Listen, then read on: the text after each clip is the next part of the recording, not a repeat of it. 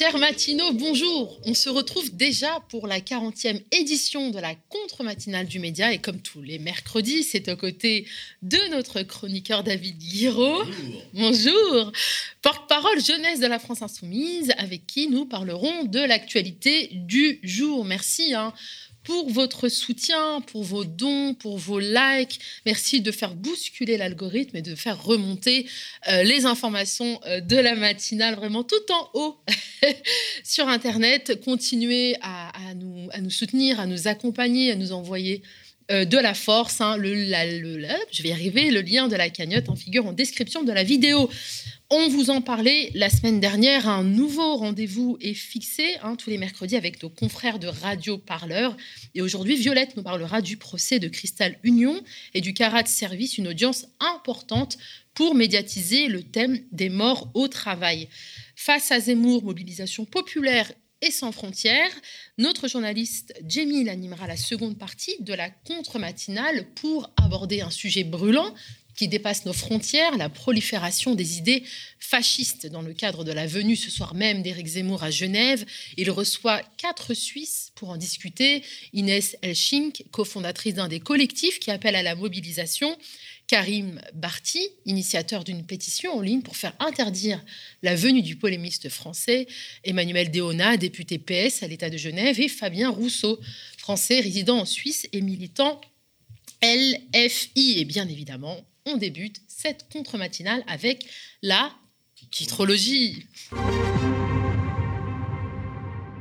Qui mieux que nos amis de Street Press pour introduire la titrologie de ce matin Le journal d'enquête contre l'extrême droite a choisi de dresser un portrait de Baptiste Marchais, amateur de viande, cigares et de bench, un sport de force euh, confidentiel qui consiste à soulever le poids le plus lourd possible. L'homme se lance sur YouTube à la fin de l'été 2020, hein, qui un an plus tard dépasse déjà les 230 000, j'ai du mal à le dire, tu vois, 230 000 abonné, une progression fulgurante, bien aidé par son passage à l'émission Touche pas à mon poste de Cyril Hanouna.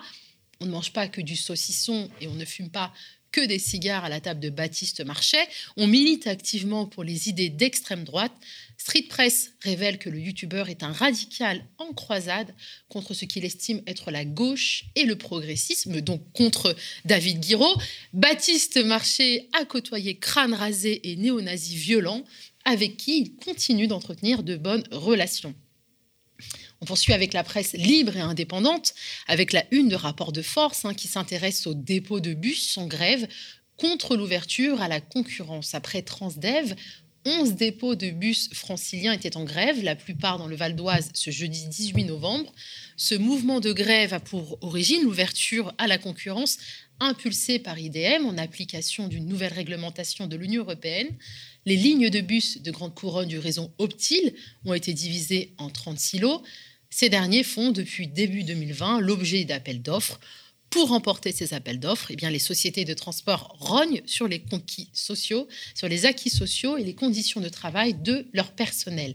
Du côté de Mediapart, on pointe de nouveau les incohérences du gouvernement qui impose de nouvelles restrictions sanitaires et oublie hein, dans le même temps de respecter les gestes barrières. Malgré la reprise de l'épidémie et dans un contexte de relâchement général, le Congrès des maires de France a donné lieu la semaine dernière à l'organisation de festivités sans masque dans plusieurs ministères. Le Premier ministre est confiné depuis lundi, positif au Covid, rapporte le journal cofondé par Edoui Plenel, qui, le 16 novembre dernier, révélait déjà que Sébastien Lecornu avait organisé une importante réception rassemblant au total 300 personnes dans un salon du ministère et sur les images tournées hein, pendant cette réception, des dizaines d'élus ultramarins discutaient gaiement, un verre à la main, autour de tables couvertes de bouteilles de rhum, sans masque, et alors même que la situation sociale et sanitaire est explosive dans plusieurs territoires d'outre-mer. Alors moi j'ai hâte d'entendre David Guiraud hein, euh, revenir sur cette actu. Je le promets. Mais oui, du côté de la presse mainstream, on retient également trois unes. Tout d'abord celle de l'humanité qui titre Concentration des médias à la démocratie, avec une jolie photo du presque candidat à l'élection présidentielle Éric Zemmour en guise d'illustration.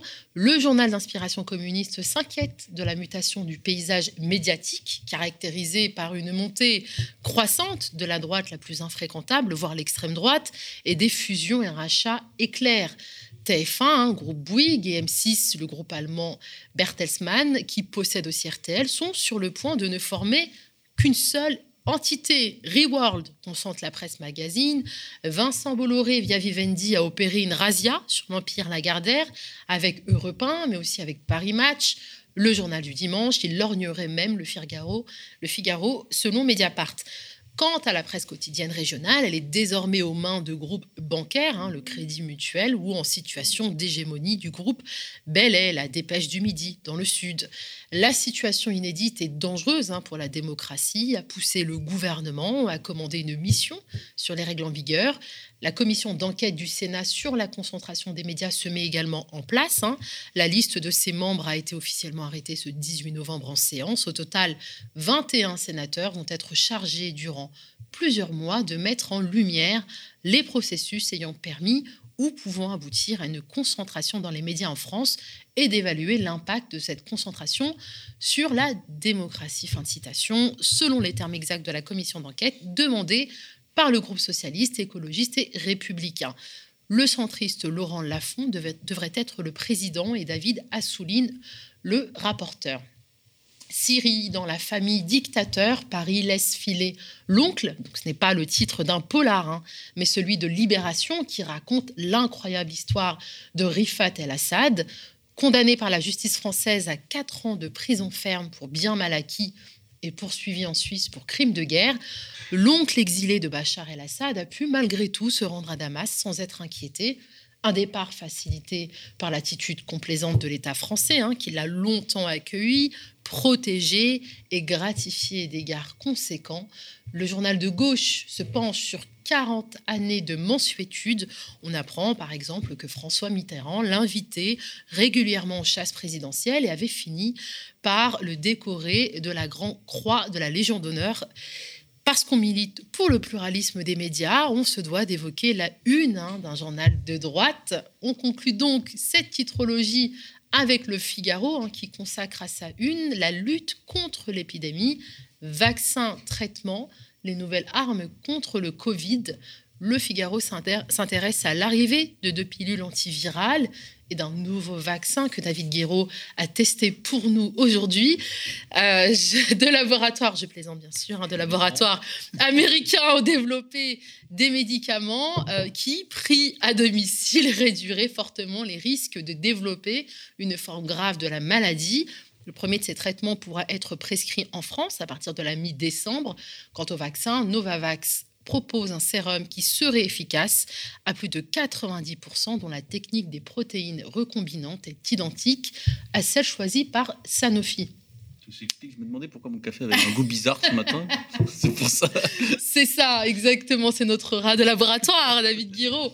Cette technologie éprouvée devrait, devrait être parfaitement adaptée en troisième dose en complément des vaccins existants, écrit le Figaro. On continue de parler de vaccins et plus précisément de l'obligation vaccinale hein, des soignants contre laquelle proteste la Guadeloupe, hein, qui a lancé lundi 15 novembre dernier un appel à la grève générale illimitée. Vendredi dernier, nous recevions hein, sur ce plateau Keisa Nubré, collaboratrice parlementaire et vice-présidente du CREFOM, Conseil représentatif des Français d'outre-mer, pour parler de ce mouvement de grève auquel le ministre de l'Intérieur a choisi de répondre hein, par la répression. Une grève générale qui s'étend à la Martinique depuis deux jours. David Guiraud. Alors... On tient un petit teaser quand même avant de. un jingle. Ouais, c'est ça. Hein, on est bien reçu ici. Enfin, sauf quand on nous fait euh, des quand on nous met des trucs dans le café. Mais bon. bon, attention, posez vos objets fragiles. La séquence qui va suivre est réalisée sans trucage par un membre du journal d'extrême droite Valeurs Actuelles. Moi, je vous avoue que je suis très étonné que le pouvoir d'achat soit la, priorité des priorités des Français. on vit bien en France. On n'est quand même pas un pays à plaindre. On vit, dans une société, on, vit, on vit dans une société où tous les adolescents de ce pays ont dans leur poche un smartphone qui vaut 1000 euros. Moi, je, trouve ça euh, incroyable. On est obsédé par son pouvoir d'achat parce qu'il faut absolument pouvoir avoir un écran plat, avoir un smartphone, avoir une console de jeux vidéo. Je sais que Nadia s'est inquiétée tout à l'heure, il y a 5 secondes. Tu parles bien de la Guadeloupe. Oui, mais je pense que cette vidéo, je vais la mettre toutes les semaines. Quand même, quel délice, hein, cette petite cascade de bon matin. Contempler la terreur de ce journaliste d'extrême droite, savourer sa panique, regardez-le s'agiter dans tous les sens. Il est comme ça. On parle social euh, aujourd'hui? Enfin, C'est pas les Noirs et les Arabes Merde, j'ai rien prévu. Euh, le smartphone, le smartphone. Alors, ça coûte déjà combien un iPhone euh, C'est 1000 euros, non le, pouvoir d'achat, enfin les écrans plats, quoi. Euh, enfin, on vit dans une, on vit dans une société. Euh, enfin, c'est quand même. Euh, enfin bon, c'est vraiment une, c'est une société, quoi. Bon, le type, il est complètement perdu et il a raison parce qu'en effet, ce matin, on parle de social. Alors, faites vos valises, on part en Martinique, en Guadeloupe, en effet, où la colère sociale est immense et où surtout, elle est légitime.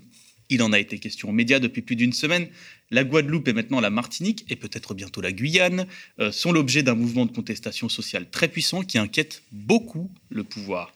Et oui, le pouvoir est inquiet, il est très inquiet, parce qu'il y a des violences, il y a du feu dans la rue, et ça non plus, c'était pas prévu que les gens ne se laissent pas faire, qu'un mouvement social très organisé ne baisse pas la tête, et que parfois aussi, c'est vrai, la colère explose.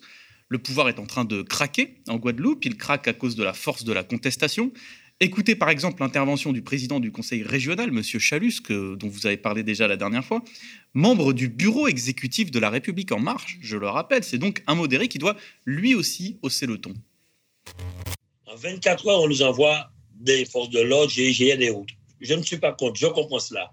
Mais nous avons attendu six mois pour avoir des respirateurs, des lits, des, masques pour euh, notre CHU. On oublie que ce CHU avait brûlé et rien n'a été fait. On a perdu du temps. Voilà, qui résume quand même assez bien la situation. Le GIGN met 24 heures à débarquer alors qu'il a fallu 6 mois pour protéger les Guadeloupéens face au Covid. Et face à cette colère légitime, que fait le gouvernement? Eh bien, il recycle ses vieilles recettes. D'abord, pourrir le mouvement social en jouant la montre. Parce que la contestation face au pass sanitaire et à l'obligation, en Guadeloupe, elle dure depuis juillet, à l'initiative de 30 organisations syndicales et citoyennes, et que rien n'a été fait depuis. En fait, même la contestation, on pourrait le dire, est bien plus ancienne.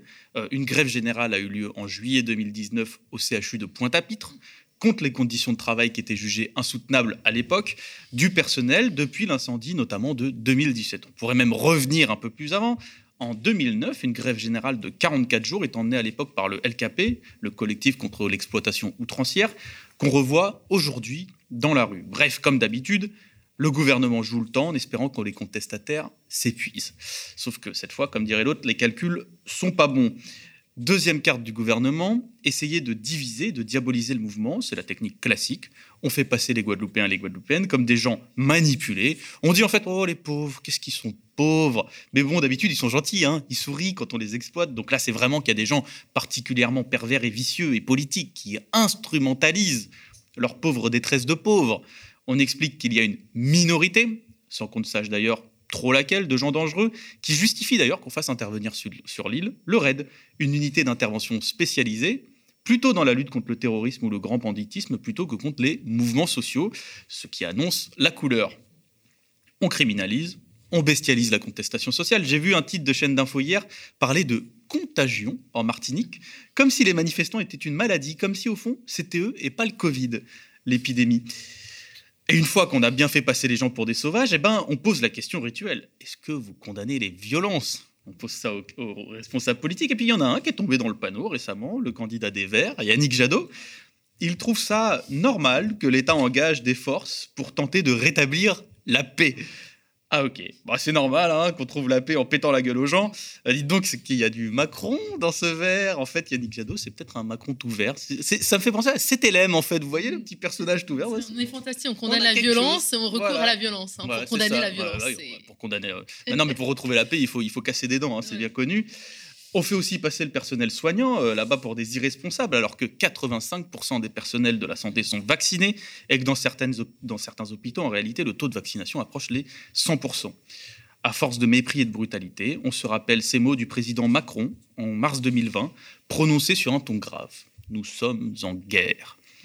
Oui, monsieur le président, on dirait bien que vous êtes en guerre, mais contre votre propre peuple, parce que moi, j'ai jamais vu le RAID ou le GIGN guérir quiconque du Covid. Et puis surtout, alors là, ce qui arrive, c'est une pépite.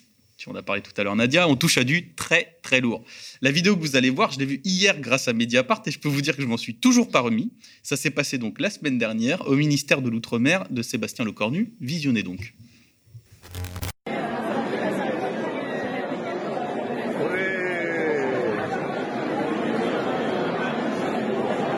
bonjour, hein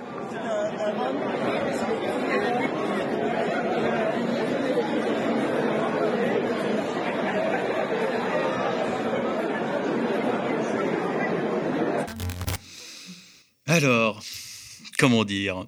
On envoie ou Par où commencer? Ouais. Ouais, Je sais pas. En fait, si, je sais. Moi, je vais commencer par dire que moi, personnellement, je déteste faire la leçon sur les gestes barrières, tout ça, euh, parce qu'au fond, on est humain. euh, Il y a des situations où il y a eu des entorses.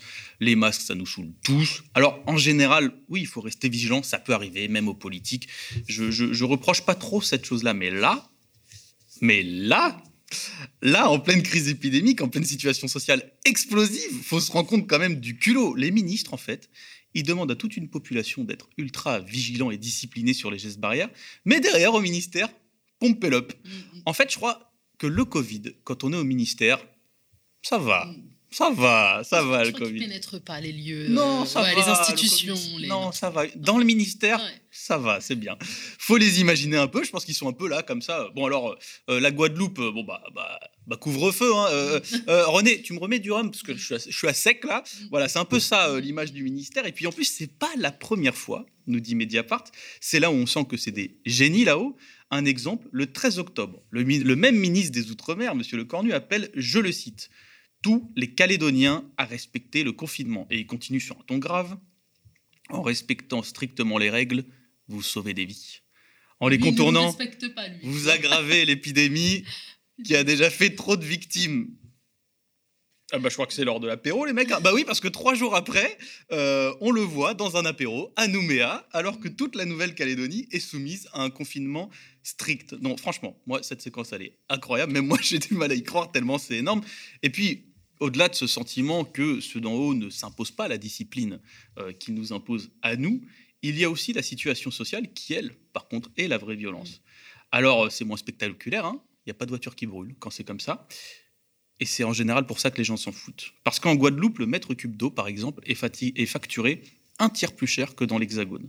Pour 100 mètres cubes d'eau captés dans les rivières, seuls 40 mètres cubes parviennent en moyenne à être distribués à la population, alors que la Guadeloupe dispose de deux fois plus d'eau douce par habitant que la France hexagonale. Et avec des salaires beaucoup plus bas hein, que dans l'Hexagone. plus bas. Mm. À cause du sous-investissement dans la réparation des fuites et des canalisations pendant des décennies, 400 000 personnes sont en situation de stress hydrique. Un jeune sur trois est au chômage, selon l'INSEE. Le chômage, parlons-en d'ailleurs, il est de 19% en Guadeloupe, de 15% en Martinique, alors qu'il est d'environ 8% ici. Plus d'un tiers des habitants sont pauvres, c'est-à-dire qu'ils gagnent moins de 1010 euros par mois. En Martinique et en Guadeloupe, c'est deux fois plus que dans l'Hexagone. L'INSEE en 2018 nous disait que le PIB par habitant était de 24 000 euros en Martinique, 22 500 euros en Guadeloupe, contre 35 000, euh, oui, 35 000 euros ici.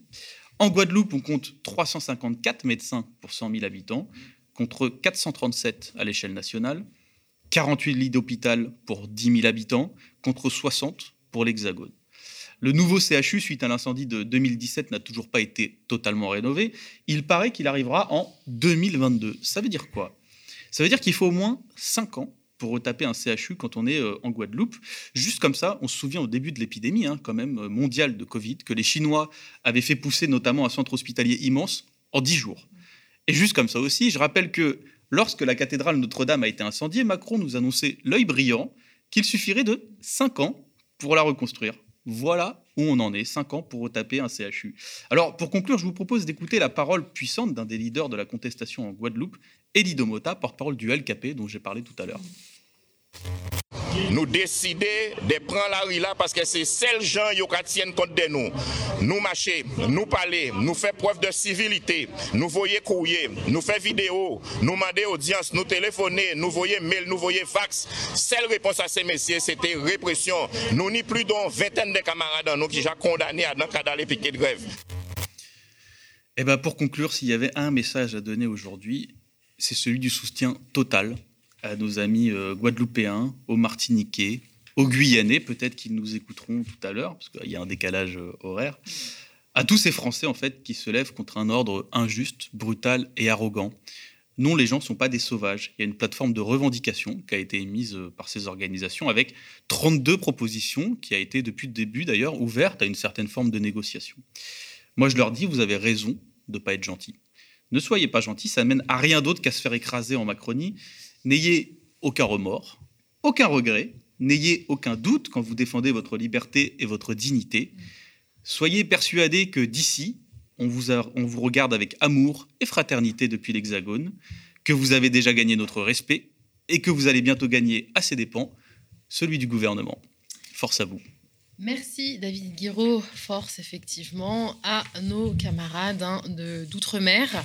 Je crois qu'on peut dire que c'est le gouvernement qui n'est pas très gentil hein, avec les populations d'outre-mer que l'inverse. Ah oui, non mais ils attendent que les gens euh, viennent avec le sourire et, porter quelques petits carnets de doléances. Je ne sais pas comment ça se passe dans leur tête, mais, euh, mais euh, effectivement, il n'y a que la contestation sociale et le rapport de force en fait qui font bouger les choses. Malheureusement, je pense qu'il y a plein de gens qui aimeraient bien que le gouvernement se rende compte de lui-même que ça craque de partout, que ça craque dans l'eau, les gens ont des coupures d'eau, c'est un des gros problèmes en Guadeloupe, les coupures d'eau, euh, que la situation sociale est intenable, que du point de vue du chômage c'est pas possible. Bah oui, les gens ils aimeraient bien que ne pas avoir à faire tous ces efforts, c'est pas marrant de rentrer en grève, c'est pas marrant de perdre des jours de salaire, c'est pas marrant d'occuper la rue.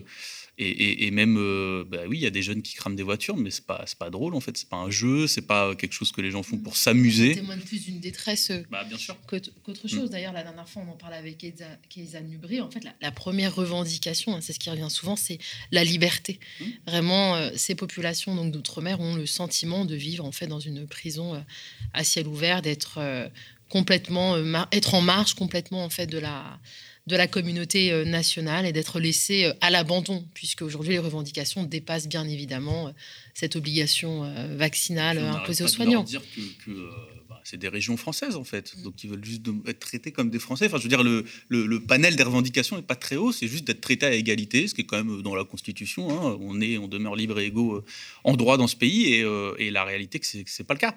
Voilà, c'est pas le cas. Et quand, quand ça quand, quand ils s'élèvent, on leur envoie quoi Leur aide le GIGN. Quoi. Donc, euh, donc forcément, ça craque. Et puis c'est vrai que ça a déjà été dit, donc je ne suis pas revenu dessus euh, dans ma chronique aujourd'hui, mais il euh, faut comprendre quand même que le chlordécone, là-bas, c'est-à-dire l'empoisonnement d'une grande partie de la population avec des cas de cancer qui explosent, etc., fait que la croyance en la parole de l'État et en la parole scientifique n'est pas la même.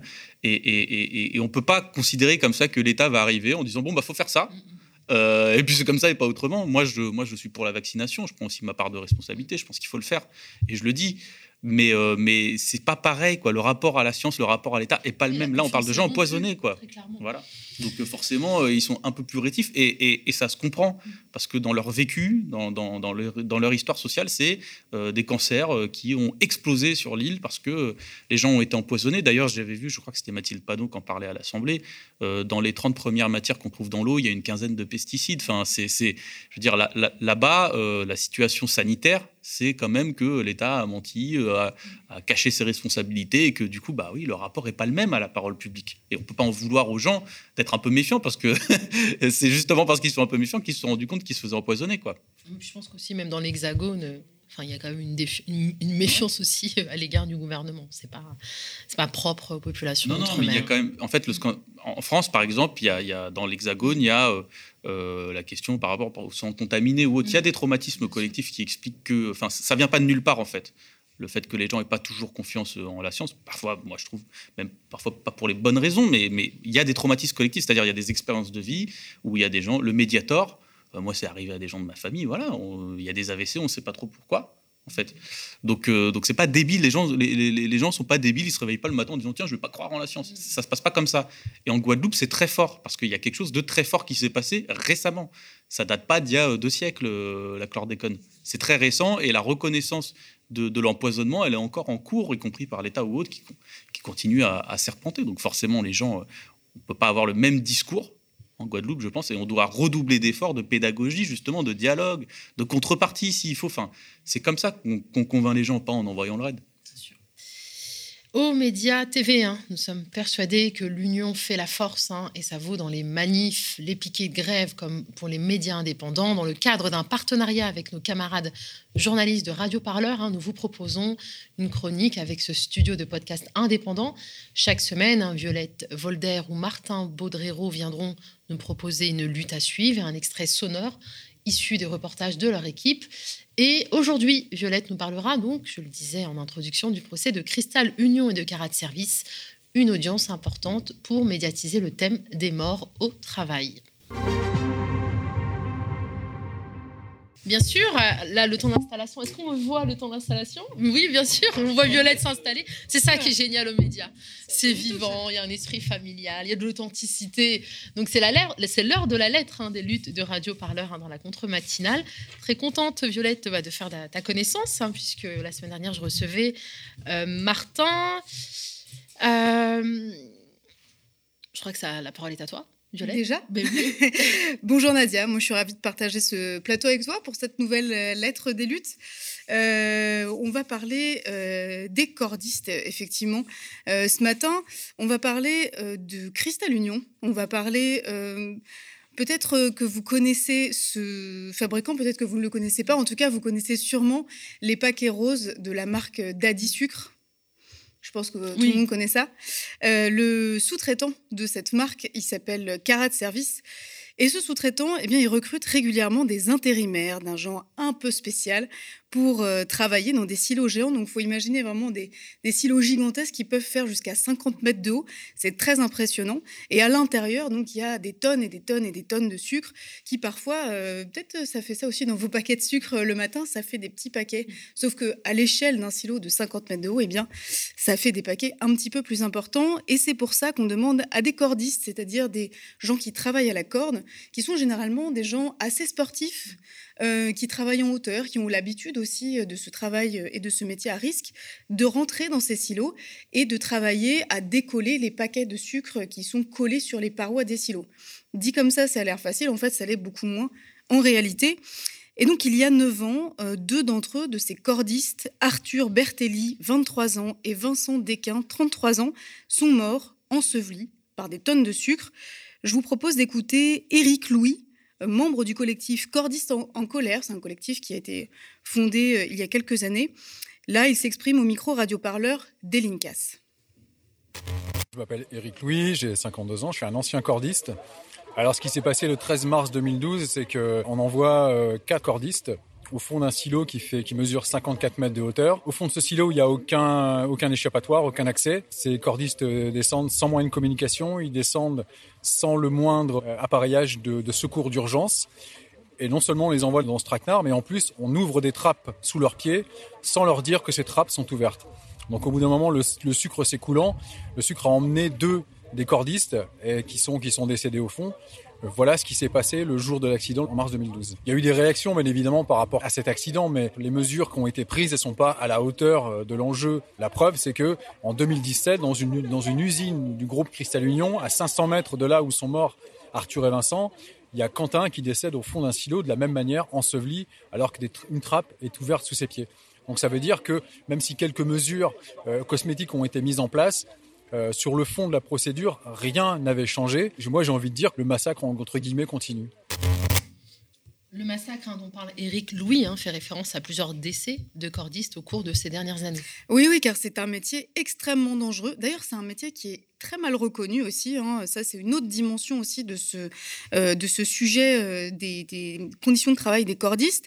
Euh, inconnu. Hein. Enfin, on était loin de penser qu'il y avait ce type de métier qui existait. Il faut savoir qu'il y a quelques sujets mm. qui ont été faits sur ces, ces, morts de, cordistes. Il y en a eu une quinzaine au cours de ces dernières années. C'est un emploi qui est très mal reconnu, ne serait-ce que par la médecine du travail, mais aussi par, par les différentes instances qui s'occupent de sécurité au travail. Et puis les emplois employeurs, en fait, euh, surtout, hein, jouent très rarement le jeu de la sécurité.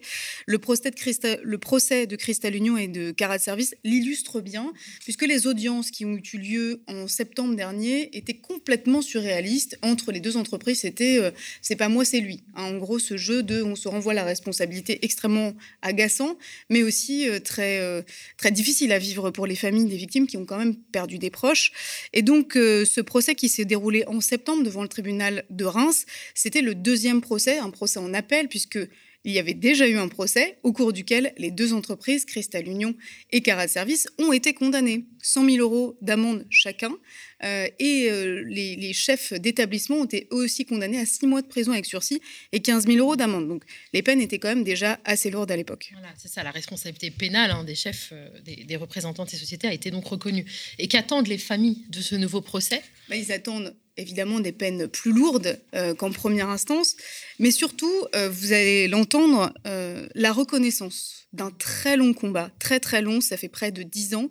on va écouter Marion, justement, qui nous raconte ce, ce très long combat qu'elle a vécu. Je suis Marion, j'étais la compagne d'Arthur Bertelli qui est décédé dans le silo lors de l'accident. Je me sens fatiguée, euh, moralement et physiquement, parce que c'est un combat qui dure depuis quasiment dix ans. C'est des émotions et des états d'âme qu'on enfouit pendant dix ans et qui ressortent à chaque étape qu'il y a eu euh, tout au long de ce combat. Et j'aimerais enfin pouvoir vivre mon deuil tranquillement euh, et que le combat soit terminé. J'attends que justice soit faite, d'être reconnue que l'entreprise prenne conscience de sa responsabilité dans cet accident et qu'il n'y ait plus d'accidents de la sorte parce que c'est une, entreprise dans laquelle il y a eu euh, beaucoup trop d'accidents mortels et que ça ne peut pas continuer comme ça. Pour le coup, la, la vie ne tient qu'à un fil et encore plus quand on est euh, accroché à des cordes. Voilà, le jugement donc de ce procès en appel est attendu euh, aujourd'hui. Et si vous voulez soutenir le combat des cordistes, euh, c'est possible. Vous pouvez aller sur le site cordistencolère.noblog.org. Il y a beaucoup de ressources. S'il y a peu de travail de journalistes ou de documentaristes sur euh, cette, sur cette question, en revanche, les cordistes se sont organisés en collectif et sont assez actifs. Et donc, ils sont soutenables, si je puis dire, sur ce site. Et vous pouvez aller voir sur l'Insta de Radio Parleur le reportage à ce procès qui a eu lieu en septembre. Merci beaucoup Violette. On rappelle hein, le site euh, pour pouvoir euh, site internet hein, euh, qui est destiné donc à soutenir le combat des cordistes. Cordistes en colère.noblog au pluriel.org. Merci encore Violette et je rappelle hein, qu'il y a une campagne de dons radio parleur puisque le but c'est quand même de, pérenniser finalement le, ce beau travail que vous menez. D'ailleurs, vous en êtes où? Euh, au niveau de cette campagne Alors, où en est-on euh, Radio Parleur euh, donc, a lancé cette campagne donc, qui va courir, disons, jusqu'au 15 décembre. Là, on est autour de 15% de, du chiffre qu'on veut. Pour rappel, c'est 20 000 euros dont on a besoin pour continuer à vous informer, à informer les auditoristes de, des luttes en cours, des mouvements sociaux. Radio Parleur, c'est une rédaction indépendante. C'est une rédaction qui envoie des journalistes sur le terrain, ce qui n'est pas le cas de beaucoup de studios de podcast qui privilégient plutôt les plateaux, les interviews, euh, voir ce qu'on appelle les talks. Euh, nous, on fait vraiment cette, euh, on a vraiment cette démarche d'aller sur le terrain, rencontrer les gens. C'est extrêmement important pour avoir des sources journalistiques, mais aussi pour parler des luttes au plus près de, ce qu'elles sont, récolter des témoignages et puis aussi voir un petit peu jeter le, des coups de projecteur, voilà ce, sur, sur, ce dont les médias traditionnels ne vous parleront pas. Et c'est extrêmement important de soutenir ces médias indépendants. Et donc, si vous voulez nous faire un petit don, c'est très simple. Vous allez sur le site radioparleur.net slash don. Et puis, si vous voulez vous abonner à la lettre des luttes chaque semaine, vous aurez un sujet et euh, un petit agenda des luttes à suivre euh, près de chez vous ou, disons, peut-être plus loin de chez vous si vous n'habitez pas à Paris. Merci Violette. On soutient donc Radio Parleur et donc j'aurai le plaisir de recevoir certainement euh, mercredi prochain euh, Martin. Eh bien non, Martin euh, sera, il est excusé, ce sera à nouveau moi la semaine prochaine. Avec plaisir. Vous le retrouverez très bientôt. On veut, du plateau féminin, volontiers. Merci Violette. Alors la titrologie, hein, on en a parlé, a été l'occasion d'évoquer la concentration des médias qui inquiète. il y a de quoi quand on sait qu'elle a profité et continue de servir le presque candidat Éric Zemmour, qui n'a même pas besoin de faire une campagne. Hein. Les médias mainstream font le travail.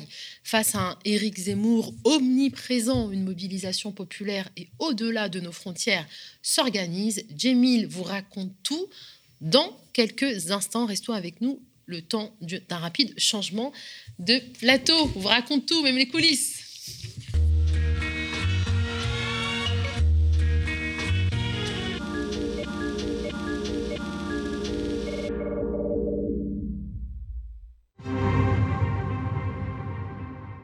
Bonjour à toutes et à tous, bienvenue dans cette seconde partie de la 41e contre-matinale. Nous sommes toujours en direct, ce mercredi 24 novembre 2021. Il est, j'allais dire 7h, 8h01. Alors aujourd'hui, je vous emmène au-delà de nos frontières françaises pour aborder un sujet de fait international, la prolifération des idées fascistes. Ce sujet, je l'ai choisi car il prend racine dans l'actualité la plus brûlante, la nôtre, mais pas que, comme on va y venir, puisqu'il parasite le débat politique depuis des années et s'impose désormais plus durement encore dans le cadre de la campagne présidentielle française. Son principal véhicule n'est autre que le polémiste Éric Zemmour, multi-condamné pour ses propos racistes et haineux, qui est en tournée en France, mais aussi à l'étranger, déclenchant à chaque fois des hostilités, comme par exemple, comme vous le voyez à l'écran, à Nantes, fin octobre, où la police a fortement réprimé les manifestants et les oppositions. Cette tournée, officiellement, ce n'est pas des meetings politiques ou de l'incitation à la haine, mais des conférences littéraires et de la liberté d'expression autour de son dernier livre polémique, La France n'a pas dit son dernier mot, qui est d'ailleurs vendu en auto-édition et qui lui a personnellement rapporté plus de 2 millions d'euros. Mais pour faire sa campagne, euh, puisque ça va y venir, il en faudra bien plus des millions d'euros. Est-ce alors sa première motivation d'aller organiser des réunions, rencontres à Londres et à Genève Nous allons en discuter dans quelques instants avec mes trois invités.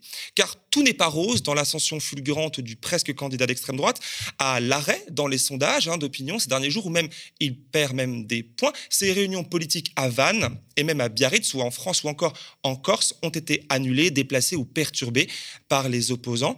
Euh, tandis que euh, les maires de Londres et de Genève ont clairement exprimé qu'il n'y était pas le bienvenu, sans pour autant interdire sa visite. Et justement, c'est à Genève, en Suisse francophone, qu'il est attendu ce soir même, euh, mercredi 24 novembre, dans une ambiance qui n'a cessé de se tendre ces derniers jours. Un appel à manifester ce soir à 18h à Genève a été signé par plus de 60 organisations collectifs, syndicats, partis politiques, suisses, françaises aussi et étrangers. Ici, ce matin, sur ce plateau, la question ne sera pas de débattre du bien fondé ou non des idées portées par l'homme maintes fois condamné pour celles-ci, mais plus d'identifier la problématique globale qu'il représente et les méthodes pour y faire face.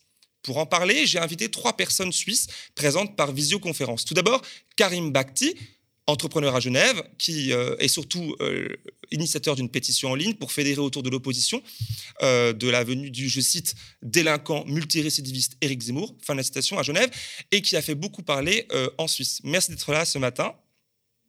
Bonjour, merci de me recevoir. Merci. Ensuite, il y a Inès Elchik, Elchir, pardon, euh, cofondatrice du euh, collectif féminin antiraciste et antifasciste Les Foulards Violets, qui fait partie des 60 organisations à appeler à manifester ce soir à Genève. Merci aussi d'avoir accepté mon invitation. Bonjour, merci de nous recevoir. Merci à vous. Et enfin, Emmanuel Déona, chercheur en sciences sociales, mais surtout député LUPS au Grand Conseil de l'État de Genève. Il fait partie de ceux qui a demandé au pouvoir public d'agir pour purement et simplement interdire la conférence d'Éric Zemmour qui se tiendra ce soir à Genève. Merci aussi d'être présent ce matin. Merci beaucoup. Merci à vous.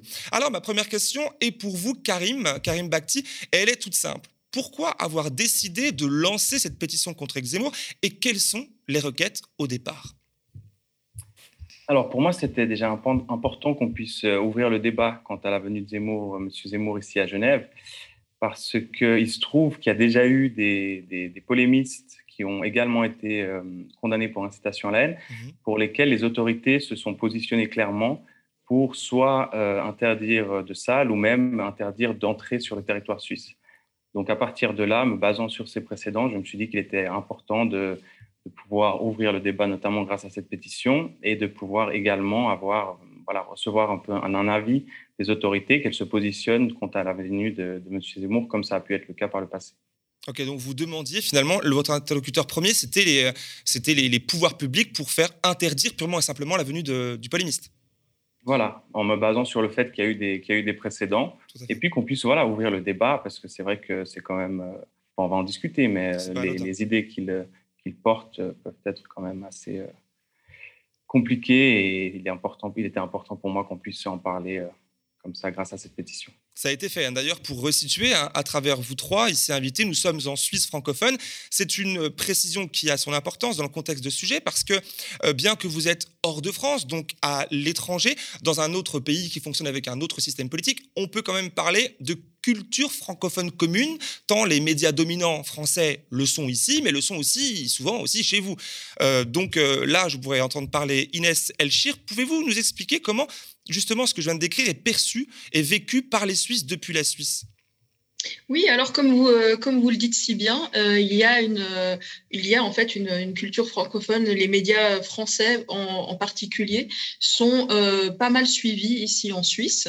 Euh, que ce soit les chaînes nationales ou bien euh, les titres de presse. Mhm. Euh, de ce fait, en fait, les, en, Suisse romande, nous sommes assez familiers des, des, figures politiques françaises et malheureusement, certains débats, certaines polémiques, notamment racistes et islamophobes, ont tendance à s'exporter.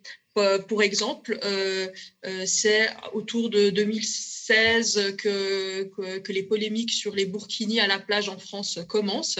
Et euh, une année après, un an, un an et demi après, euh, le burkini est interdit dans les piscines euh, de Genève. donc, en fait, il y a une sorte de, circulation des idées et d'extrême droite, mais elle n'est pas à sens unique. Elle est également dans l'autre sens, puisque l'extrême droite suisse a aussi beaucoup inspiré euh, en retour l'extrême droite française, notamment euh, l'UDC et, euh, et, ses succès électoraux sont vus comme une success story du côté du Rassemblement national. Oui, on rappelle que l'UDC, Union démocratique du centre, est notre pendant Front national français, c'est ça? Voilà, et puis du centre, pas du tout du centre. Oui, on entend bien des fois, les mots sont trompeurs. Hein. voilà, donc peut-être préciser en quoi cet événement, l'événement qui va se dérouler ce soir, euh, Inès, n'est pas finalement cantonné qu'à Genève et à la Suisse et que ça rayonne en dehors. En quoi ça rayonne en fait au-delà de Genève? C'est pas un souci que je ne vois. Alors, premièrement, euh, premièrement, on peut dire que euh, si on parle de, l'individu euh, Éric Zemmour qui se présente un peu comme un présidentiable ces temps-ci, il s'agit d'acquérir une posture internationale à travers, à travers sa, présence à Londres, à Genève. comme vous le rappelez si bien, il y a évidemment la question du financement. Alors ici, il faut, il faut, il faut rappeler que l'avocat, maître Marc Bonan, qui est une personnalité islamophobe, sexiste, et raciste euh, fort connu en Suisse et multimillionnaire, euh, estimé, qui a une, une, fortune estimée à 500 millions d'euros, euh, a, annoncé vouloir soutenir Éric Zemmour, notamment financièrement. Euh, d'ailleurs, c'est avec lui qui, qui, est, qui va débattre ce soir, enfin, qui, va, débattre ce soir, enfin, débattre. Euh, il est invité, voilà, par lui, voilà, oui, on va en discuter juste voilà. après. Et, et, donc, en fait, euh, il y a premièrement donc ce, soutien manifeste en fait à cette posture présidentiable. Ensuite, la question des, des idées anti des, des, idées fascistes qui se répandent de par le monde, elle est en réalité, elle, c'est en réalité celle-ci qui est la la, plus critique et, mhm. sur laquelle nous devons nous mobiliser le plus largement. On, rappelle par exemple que les, euh, les, tueries dans les mosquées en Nouvelle-Zélande à Christ, euh, Christchurch euh, ont été inspirées notamment par les théories de grand remplacement qui ont été qui ont été par ces gens voilà, qui ont été théorisées par ces personnes, mhm. qui ont ensuite été popularisées et mainstreamées par des personnes telles que Alain Finkielkraut ou Éric Zemmour. Tout à fait. Alors là, euh, je rappelle que euh, on a aussi euh, comme invité ce matin Emmanuel Deona. Vous êtes toujours là? Oui, oui. Oui, parfait. Merci encore euh, de votre euh, d'être présent. Je rappelle que vous êtes euh, du coup élu PS au Grand Conseil de l'État de Genève et qu'avec d'autres élus, vous vous avez depuis deux semaines ménagé toutes vos forces pour faire interdire l'événement qui va donc se tenir ce soir à Genève. Je ne vais pas donc vous demander pourquoi, on l'a bien compris, je crois depuis tout à l'heure, mais plutôt comment vous comptiez procéder pour faire bah, interdire pour obtenir gain de cause. Hein. Et selon vous, pourquoi ça n'a pas fonctionné? Oui, alors euh, notre volonté était euh, principalement que M. Zemmour euh, ne bénéficie pas d'infrastructures publiques, mmh que l'événement qu'il organise ne puisse pas être associé à l'image et à la réputation de Genève, parce qu'on est à Genève, siège européen des Nations Unies, une extrêmement attachée aux valeurs de la démocratie, de la paix. On a des dizaines, centaines d'organisations gouvernementales et non gouvernementales qui, au quotidien, se battent pour euh, un monde meilleur, pour euh, la dignité humaine. Et voilà, il nous apparaissait vraiment extrêmement incongru et inquiétant euh, que M. Zemmour puisse bénéficier de quelconque largesse de la part de nos autorités. C'est pourquoi, suite à la pétition de Karim Bakhti, on n'a vraiment pas eu de grandes difficultés à réunir un front euh, de démocrates et de progressistes, derrière notamment une lettre ouverte euh, adressée euh, à la presse et aux autorités, qui a été signée par 67 personnalités pour, vraiment manifester notre inquiétude, notre vive inquiétude et notre mécontentement, puisque comme l'a rappelé Inès Elchik, on ne peut pas parler de, de débat contradictoire avec euh, maître Bonan qui, euh, partage ses idées depuis des années. Et puis, on, était content de voir que de, nombreuses associations féministes, euh, LGBT, les, partis politiques, leurs représentants et même le, centre droit étaient d'accord de soutenir notre lettre ouverte. Bien sûr, et ça a été d'ailleurs, ça a fonctionné, hein, parce que dans cette première partie que vous soulevez, effectivement, le monde public, les institutions ne soutiennent pas. On fait annuler finalement dans leur enceinte, dans l'enceinte de leur pouvoir, la venue d'Éric Zemmour dans dans quelconque lieu public. Donc, il a dû trouver euh, un lieu privé. D'ailleurs, est-ce qu'il a, est qu'il a trouvé, ce que nous connaissons, le lieu privé où ce soir il va se tenir euh, sa conférence? A priori, euh, la conférence devrait se tenir à l'hôtel Hilton. Donc, au bord du lac de Genève voilà, euh, une rencontre dans, dans, le cadre de, ce, de, cet hôtel euh, devant, devant semble-t-il, 300 personnes. D'accord. Donc euh, le lieu a été tenu très longtemps secret. Oui, il a été sans doute révélé aujourd'hui ou hier. Alors peut-être une dernière question avant de passer à un premier magnéto à, à Monsieur Deona on a, on a l'impression que, euh, euh, enfin moi j'ai cette impression-là que pas forcément les Genevois ou les Suisses francophones n'ont conscience, ou, euh, ou peut-être que je me trompe, de, du risque ou de la menace que représente pour vous, hein, parce que vous vous battez finalement contre, contre cela, Éric Zemmour vers sa venue à Genève. Est-ce qu'il y a une conscience ou pas? Comment vous sentez la chose, vous, élu dans ce canton? Oui, je, crois que la conscience est en train de progresser, euh, mais euh, c'est vraiment important euh, de faire un travail pédagogique, mhm. de, d'expliquer à ceux qui connaissent pas vraiment Eric Zemmour ce qu'il incarne, les valeurs qu'il défend, la, aussi la, les dangers que vous pointiez déjà plus tôt dans la matinale avec cette concentration des médias euh, en France qui maintenant sont de plus en plus euh, perméables aux idées d'extrême droite et les diffusent activement. c'est un vrai sujet, ça. Hein. C'est un vrai sujet. On peut voir à l'écran, je ne sais pas si la régie m'entend, cette image-là avec tous les journalistes autour d'Éric Zemmour dans un tweet qu'il avait partagé. Mes amis, les journalistes, c'est vrai qu'il y a quelque chose qui se crée quand même. Hein.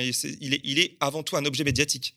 Voilà, alors on est soulagé de voir qu'il y a 35 sociétés de journalistes françaises qui euh, alertent les autorités sur les menaces qu'elles reçoivent de l'extrême droite, euh, notamment euh, le Média TV et Street Press. Mhm. et voilà, ici en Suisse aussi, on est soucieux de la diversité des médias français, puisque on est très influencé par la culture française. On vous apprécie beaucoup, vous les Français, et on est voilà, soucieux de savoir si Politis pourra survivre, si d'autres médias euh, euh, comme les vôtres, euh, indépendants, auront les moyens de, résister à cette vague qui est vraiment très inquiétante. En Suisse aussi, on a un problème de concentration des médias, mais peut-être que, l'idéologie d'extrême droite est un petit peu moins présente dans les médias, en tout cas en ce moment, mais c'est une réelle préoccupation euh, puisque on, le voit aussi dans le reste du monde, des, phénomènes comme, comme Trump ou Bolsonaro, ou des personnalités qui menacent vraiment gravement le vivre ensemble sont très souvent, entre guillemets, boostées par le système médiatique. Parce qu'elles en sont elles-mêmes issues, ces personnalités, ou parce que euh, les médias sont extrêmement friands de, de, buzz et de, et de messages simplificateurs, euh, refusent euh, la complexité. Voilà, nous devons remettre un petit peu au cœur du, du, débat public, du débat démocratique, le, le, la, la, la, conscience que les, les, problèmes sont complexes et que euh, les extrêmes, mais en particulier l'extrême droite, euh, sont une réelle menace pour le vivre ensemble. Bien sûr. Et d'ailleurs, le, le, ton de la maire de Genève, hein, Frédéric euh, Perlet, a, a, été clair dès le départ. Hein. Il n'était pas le bienvenu, mais a évolué hein, ces derniers jours, est devenu un peu, un peu tendu autour de tout ça. Elle avait exprimé d'abord du coup qu'il n'était pas le bienvenu dans sa ville avant d'émettre un communiqué de presse bien moins salé. On regarde. Dans la perspective de la venue de M. Zemmour à Genève, la ville de Genève rappelle son attachement aux valeurs démocratiques et à la liberté d'expression. La ville maintient qu'elle ne mettra aucune infrastructure à disposition. Mais plus un mot sur le fait qu'Éric Zemmour ne serait pas le bienvenu. Alors il semblerait que l'argument de la liberté d'expression euh, soit brandi comme un joker, à la fois par les partisans d'Éric Zemmour, mais aussi par les autorités, puis, puis après, bah, circuler, il n'y a plus rien à voir, plus de commentaires, tout le monde semble chaos. Alors Karim Bekti, vous qui avez lancé la pétition euh, contre Éric Zemmour, comment percevez-vous la chose autour de cette liberté d'expression euh, comme un totem d'immunité? Oui, bah, je pense que, comme l'a rappelé Emmanuel Deona, la liberté d'expression nous a quand même donné Trump, Bolsonaro et tous ces, ces, dirigeants néofascistes aussi en Europe de l'Est, etc. Donc je pense que c'est quand même important qu'on puisse se positionner et peut-être réfléchir au fait que oui, la liberté d'expression, mais ça n'est pas la liberté euh, euh, de la haine. Donc euh, lorsqu'on parle de M. Zemmour, par exemple, le fait qu'il ait été condamné par deux fois, ben, c'est quand même des condamnations qui sont lourdes de sens, notamment pour quelqu'un qui souhaite accéder à une fonction comme chef de l'État. Alors je pense qu'à ce niveau-là, on, peut quand même voilà, essayer de, recentrer le débat et de se dire que, OK, évidemment, la liberté d'expression, c'est très important et je pense qu'on est tous très attachés à, à cela. Mais euh, il y a aussi la, question de se dire, OK, alors est-ce que toutes les, les, libertés, enfin, est-ce que tout le monde a le même, le même temps de parole, par exemple? Parce qu'on parle de liberté d'expression, mais si on prend l'exemple de, de M. Zemmour en France, le fait qu'il soit cité euh, quotidiennement dans tous les médias, ça crée déjà une sorte de boulevard de propagande, alors que les idées, euh, par exemple, d'extrême gauche qui pourraient contrer euh, ce, que, ce que dit Zemmour ne sont pas représentées. Donc, si la liberté d'expression s'appliquait réellement et qu'on puisse avoir, euh, un, qu'on puisse avoir accès aux idées, une pluralité, voilà, mais qui soit quotidienne dans tous les médias, alors dans ce cas-là, effectivement, on ne se poserait même pas la question parce que les, gens auraient la possibilité d'entendre un son de cloche différent et non pas simplement les mêmes euh, débats qui soient, euh, comme là aujourd'hui, euh, liés à, l'immigration, à la sécurité, etc., qui sont dictés finalement par, par l'extrême droite.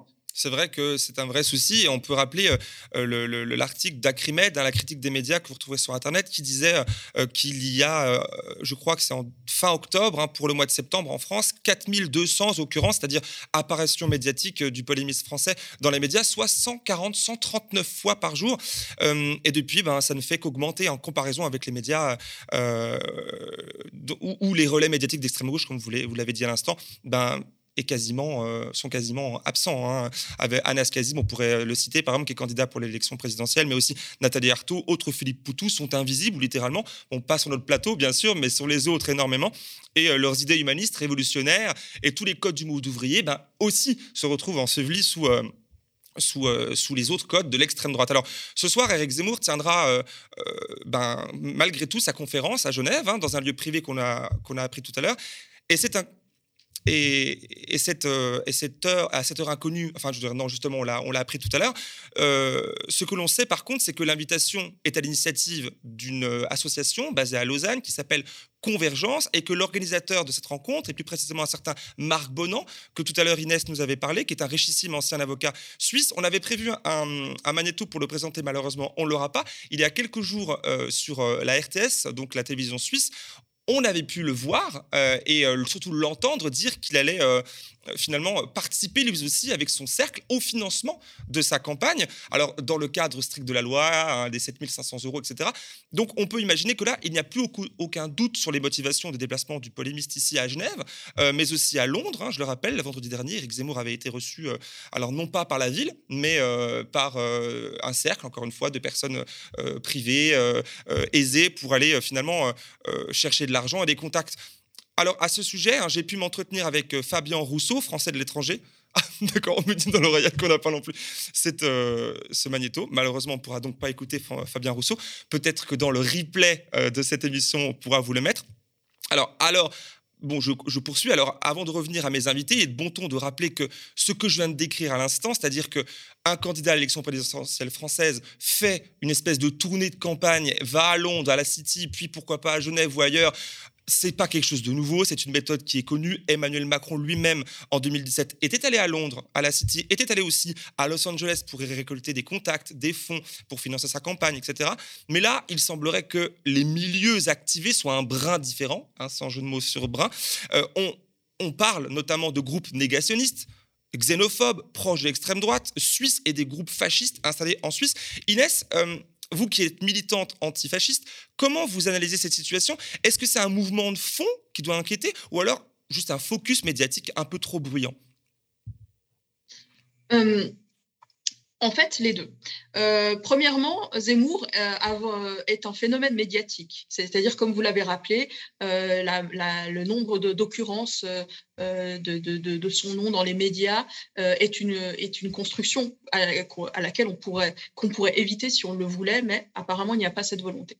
à partir de là, cette construction médiatique, elle vient se greffer sur un réel mouvement de fond euh, un, réel mouvement réactionnaire et conservateur euh, de manière générale en Europe occidentale et euh, un retour des idées fascistes à travers leur banalisation et leur mainstreamisation par des personnages comme Éric Zemmour. Du, de, ce fait, il y a donc cette, ce, double niveau de, comment dire, de mouvement et le, et le, mouvement de fond mmh et la la, problématique pour euh, des mouvements antifascistes euh, consiste à euh, combattre le mouvement de fond sans exciter, sans exciter les, les, remous de surface. Mmh D'accord, d'accord. Voilà, le problème, je pense que là, on l'a bien identifié. Alors maintenant, reste à y répondre. Hein. Euh, pétition en ligne, on a vu diplomatie et positionnement politique, tentative d'interdiction via les institutions étatiques, appel à manifester, etc. Des méthodes différentes, complémentaires, sont adoptées hein, par vous, etc. Mais pour l'instant, rien ne semble vraiment euh, empêcher l'avancée du polémisme. Alors Emmanuel, Emmanuel Deona, est-ce que pour vous, c'est un aveu d'échec des pouvoirs publics ou alors des institutions dites démocratiques qui semblent bah, ici bien impuissantes à faire front, à faire euh, empêcher euh, le, propos euh, xénophobe d'avancer finalement dans le débat. Ou alors, voilà, c'est quelque chose qui devrait, qui devrait avoir lieu Et comment vous voyez la chose en fait? Est-ce que c'est un aveu d'échec ou pas? Non, je ne crois pas. Je crois qu'il y a une conscientisation qui maintenant est plus large, une, une analyse plus lucide euh, de la part euh, des autorités euh, politiques de la dangerosité des thèses de M. Zemmour. Mhm. Aussi, on a pu voir au sein des différentes communautés qui sont directement visées par, par Éric Zemmour une mobilisation sans précédent.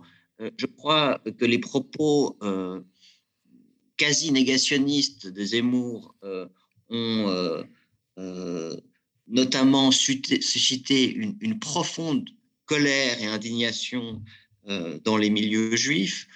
Euh, moi-même, je suis euh, citoyen suisse et israélien, donc binational, et, et, je constate que ce qu'a dit Zemmour sur le capitaine Dreyfus ou sur le régime de Vichy, mm-hmm. l'attitude du, du, du, maréchal Pétain est maintenant unanimement condamné par euh, les euh, historiens, les spécialistes de la Shoah, mais aussi euh, par les communautés juives qui ne veulent en aucun cas être de près ou de loin associées à son nom.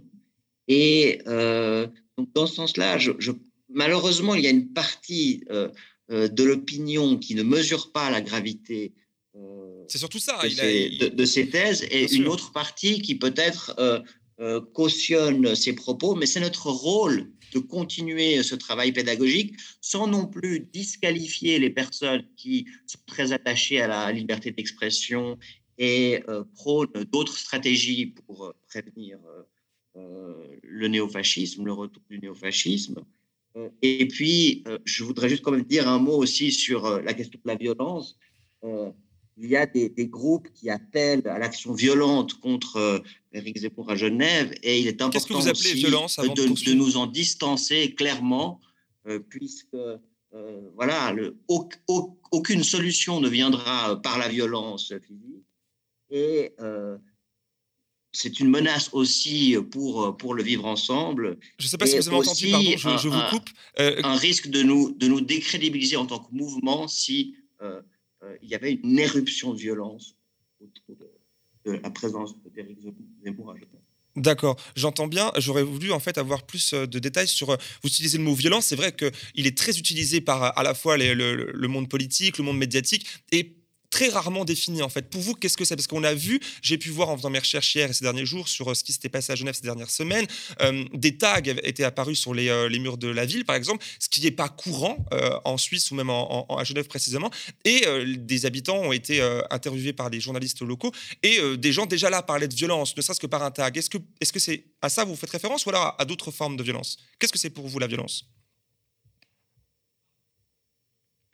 Non, là, je faisais référence euh, à euh, des appels à mettre le feu au Hilton qui ont circulé hier, euh, que nous devons condamner et nous devons nous distancer de, de, de, toute action qui décrédibilise la portée de, notre appel, qui est vraiment de, de combattre M. Zemmour sur le plan des idées.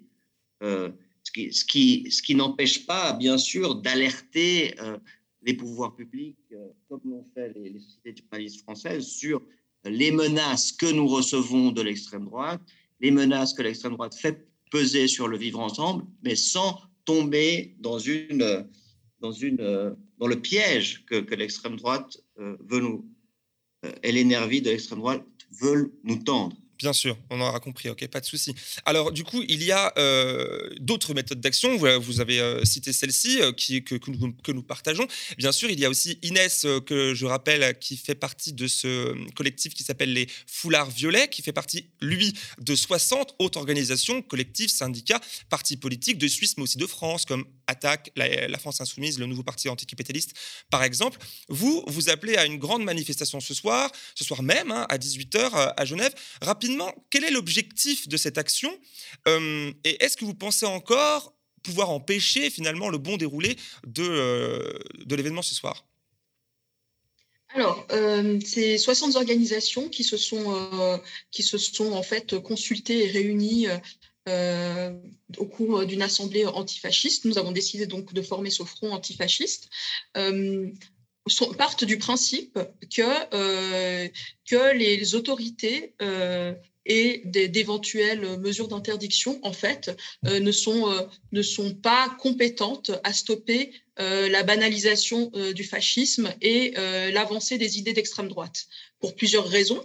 L'une d'entre elles étant que que les politiques publiques de notre pays sont, sont elles-mêmes souvent pas en désaccord, sont pas en désaccord avec les, avec les thèses et, les vœux de M. Éric Zemmour. C'est-à-dire que nos politiques, par exemple, migratoires, sexistes ou euh, LGBTIQ-phobes, euh, ne sont pas, euh, certaines d'entre elles ont vraiment les faveurs de M. Zemmour. De ce fait, les institutions n'ont qu'un pouvoir limité à pouvoir dénoncer euh, l'extrême droite. Euh, de ce fait, nous pensons que le, pouvoir de la rue, le pouvoir euh, de la société civile et le pouvoir des, des, des, de la convergence en fait des, luttes que nous représentons est beaucoup plus fort pour pouvoir stopper cette extrême droite. il s'agit tout simplement de noyer sa voix sous, la, sous le bruit de nos solidarités. D'accord, on entend bien la stratégie aussi qui se complète finalement.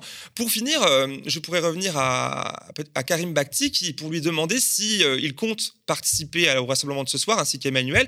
Est-ce que euh, vous appelez à, participer? Est-ce que vous allez y aller à la manifestation ce soir, Karim Bakhti? Oui, bien sûr. Non, non, moi je pense que comme a rappelé Inès, c'est important de pouvoir justement ben, se retrouver dans la rue et crier haut et fort le fait que nous sommes pas, voilà, nous sommes contre cette banalisation et cette normalisation des idées d'extrême droite. Et c'est vrai qu'en Suisse, euh, on, peut quand même le rappeler, on, en a parlé avant, l'UDC donc, est le premier parti de Suisse depuis de nombreuses années.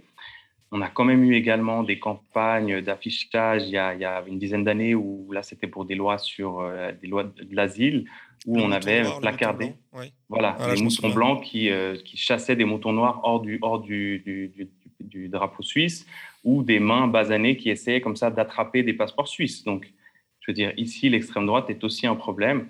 Et donc, ça nous permettra justement de rappeler que nous sommes unis contre ça.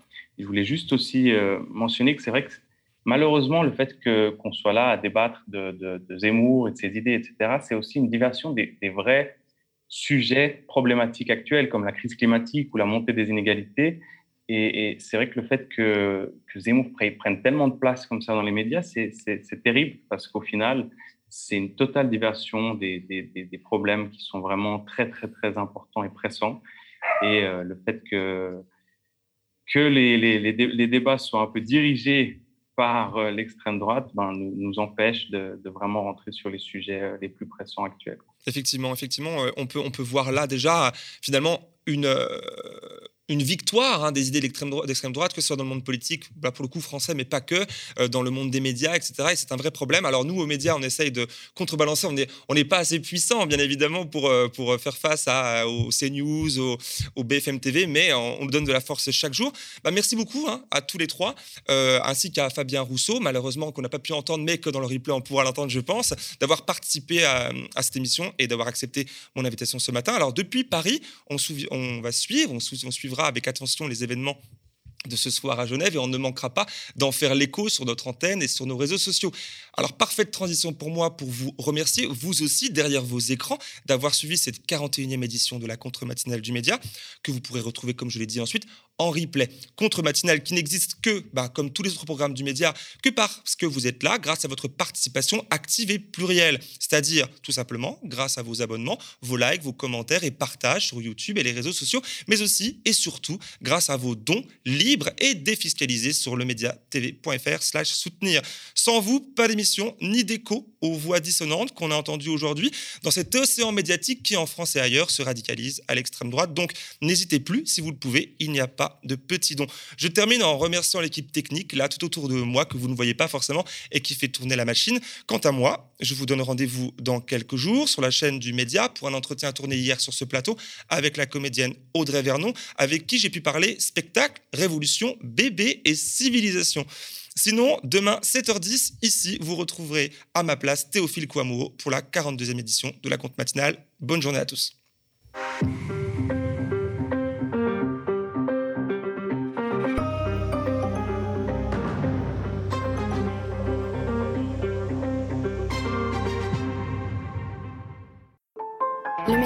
Coopérative. Alors pour garantir son indépendance, n'hésitez pas à devenir sociaux et à nous soutenir sur le médiatv.fr. Et pour ne rien rater de nos contenus, abonnez-vous au podcast.